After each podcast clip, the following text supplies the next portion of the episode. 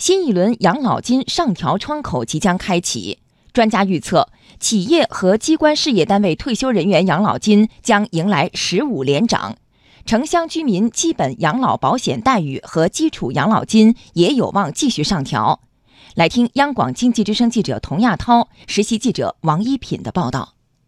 从二零零五年起，我国城镇职工退休人员养老金已经实现十四连涨，在过去的三年，涨幅分别为百分之六点五、百分之五点五和百分之五。多位权威专家在接受媒体采访时表示，明年养老金迎来十五连涨几乎是必然，涨幅应该在百分之五左右。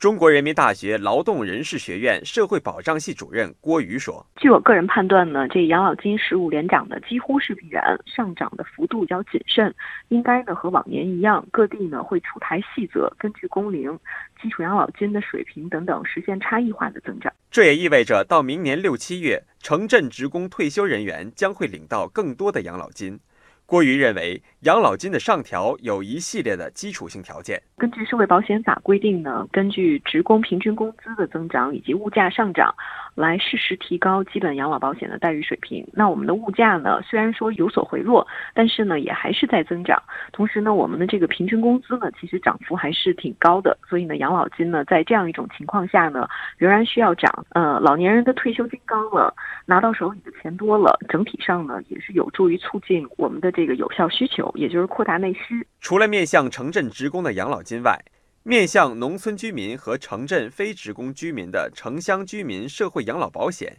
也将迎来上调。比如，广西提出从明年起将城乡居民基本养老保险丧葬补助金提高到人均不低于六百元；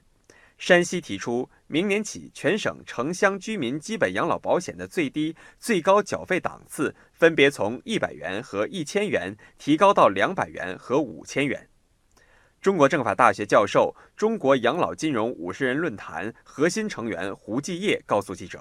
与城镇居民养老金连续上涨相比，城乡居民养老保险盘子小，几年上调一次，呈阶梯状上涨。它和城镇职工的每年都上调一定比例是不一样的，它有的是好几年就没动，然后呢一下子上调，就像台阶似的，几年上一个台阶。最主要原因还是因为这个发放啊，都还是靠。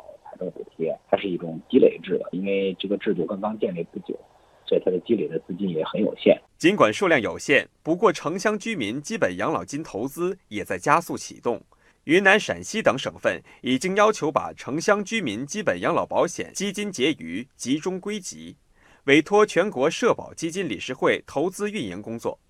业内人士介绍。城镇职工基本养老金已经开始投资，并获得平均百分之五以上的收益率。城乡居民基本养老金预期也将达到类似保值增值的效果。